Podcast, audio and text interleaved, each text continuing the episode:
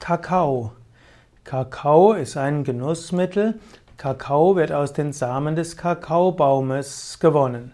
Dazu werden Kakaofrüchte aufgeschlagen und man nimmt die Samen mit dem sie umgebenden Fruchtfleisch.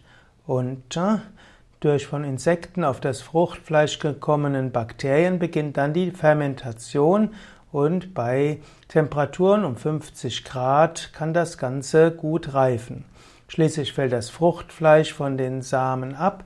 Die Samen werden so braun und können ihr Aroma entfalten. Anschließend können die Bohnen an der Sonne getrocknet werden. Dann anschließend kann man sie weiter verarbeiten zu der Kakaomasse. Kakaosamen enthalten über 50% Fett, das ist die Kakaobutter. Im Kakao ist auch typischerweise Koffein. In Kakao enthält auch 15% Eiweiß und 8% Stärke.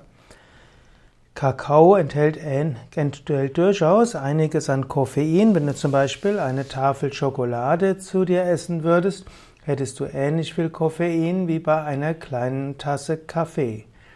Kakao beruhigt manche Menschen, Kakao kann aber auch manchmal süchtig machen und kann zu Übergewicht beitragen, wie auch zum Durcheinanderbringen des Blutzuckerspiegels. Wenn man Kakao zu sich nimmt, sollte man nicht zu viel zu sich nehmen, ab und zu mal eine, hm, einen Kakao trinken, in Sojabohnen, in Sojamilch zum Beispiel, der Reismilch kann ganz entspannend wirken oder auch mal ein kleines Stück Schokolade. Die meisten oder viele Menschen essen zu viel Schokolade mit viel Kakao und das bringt die Gesundheit durcheinander.